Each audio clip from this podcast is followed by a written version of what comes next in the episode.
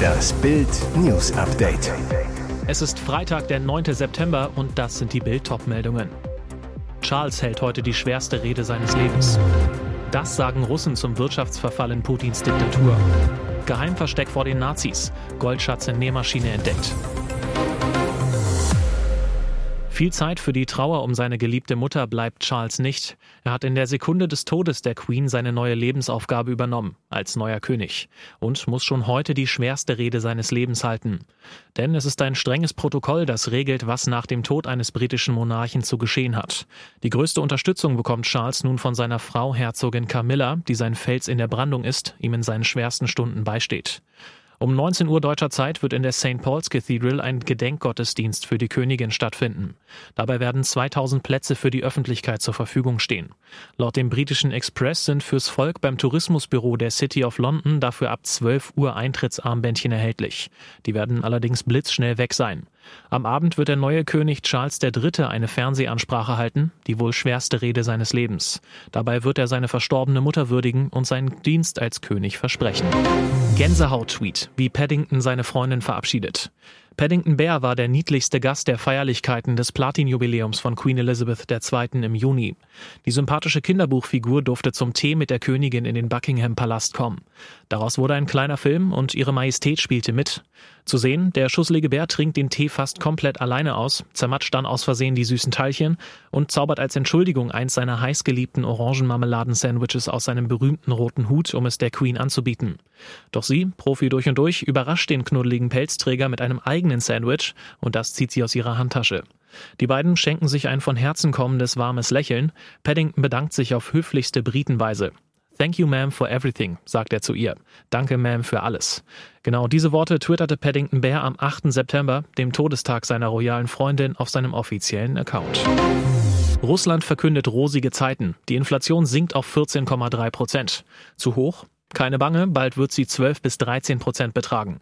Die Lebensmittel würden billiger, die Sanktionen wirkungslos. Nein, sie stärken die russische Autonomie sogar noch. Alle Meldungen lesen sich wie Jubelnachrichten des sowjetischen Politbüros. Die Propaganda schlachtet jede Nachricht als Erfolgsmeldung aus. Putin sieht Russland wirtschaftlich auf dem Siegeszug. Nur, die Russen spüren keine Erleichterung. Allgemeine Stimmung düster. Bild fragte bei den Menschen aus verschiedenen Regionen Russlands, wie sie den vermeintlichen Siegeszug ihrer Wirtschaft empfinden. Hier klingt alles ganz anders. Die Sanktionen entfalten ihre Wirkung. Zum Beispiel Katja aus Samara ist wütend. Ihr wurde gekündigt, weil ihr Unternehmen aus der Flugzeugindustrie dicht gemacht worden ist. Nebenkosten sind gestiegen, Preise in die Höhe geschnellt, Geschäfte sind halb leer oder mit vollkommenen Müllwaren vollgestopft. Noch mehr zum russischen Wirtschaftsverfall lesen Sie auf Bild.de. Dieser Glücksfall hat selbst den Nähmaschinenexperten Joachim Bürger überrascht und um 10.000 Euro reicher gemacht. Wie jeden Tag schraubte der Restaurator an einer seiner 340 Nähmaschinen herum.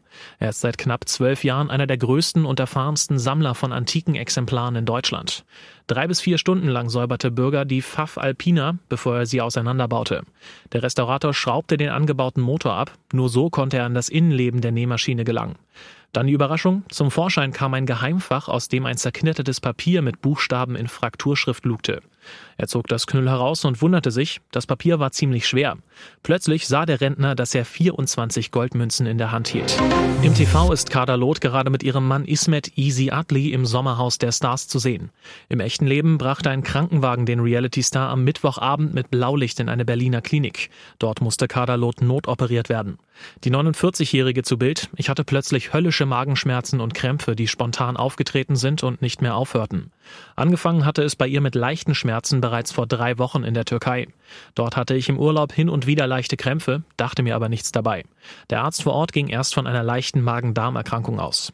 Vorgestern ging dann nichts mehr. Ich konnte mich kaum noch bewegen. Meine Schmerzen wurden immer schlimmer. Ich konnte auch nichts mehr essen. Eine solche Übelkeit und Schmerzen hatte ich noch nie. Die Diagnose im Krankenhaus, eine Kolik verursacht durch Gallensteine. Die mussten in einer Notoperation raus. Und jetzt weitere wichtige Meldungen des Tages vom Bild Newsdesk.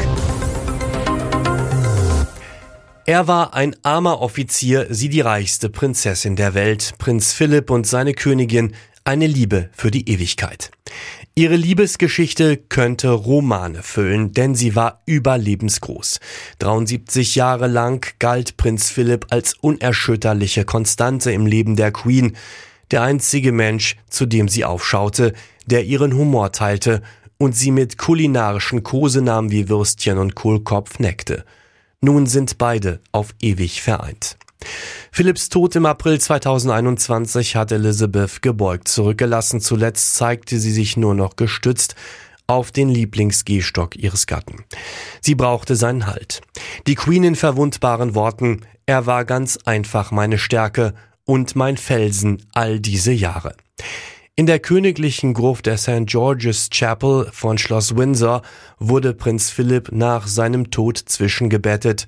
Nun bezieht er ein Grab mit der Queen in der kleinen King George VI. Memorial Chapel. Hier ruhen auch ihre königlichen Eltern sowie die Asche ihrer Schwester Margaret.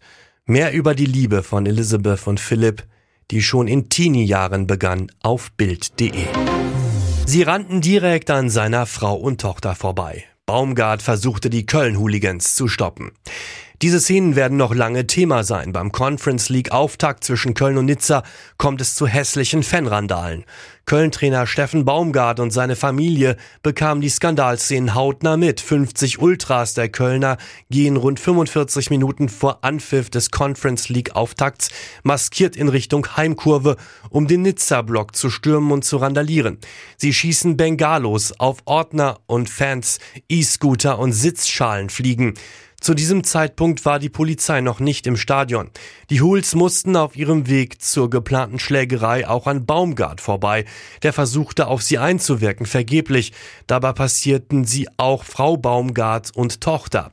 Wohl auch deshalb standen diese anschließend mit dem Trainer in der Loge über dem Mittelrang. Bis zu diesen Szenen hatte Baumgart eigentlich ein gutes Verhältnis zu den Ultras und deren Chefs. Im Anschluss wirkte er extrem bestürzt. Baumgart verließ sprachlos und entsetzt das Stadion. Er bat darum, nichts sagen zu müssen. Ihr hört das Bild News Update mit weiteren Meldungen des Tages.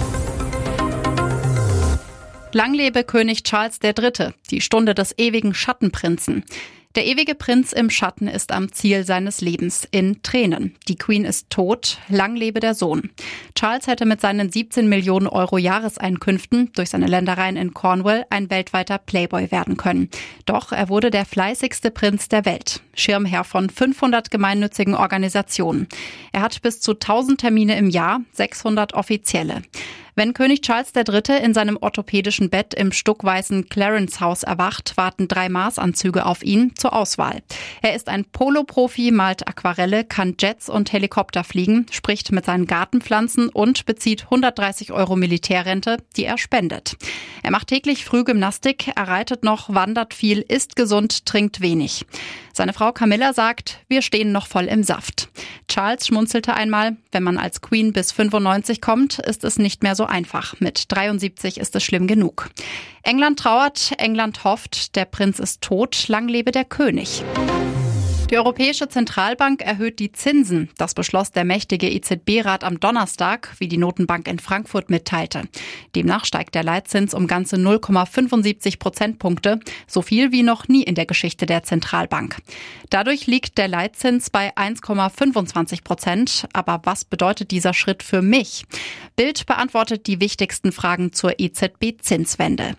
Eine Zinserhöhung ist zunächst gut für Sparer. Sie bekommen mehr für ihr Sparguthaben.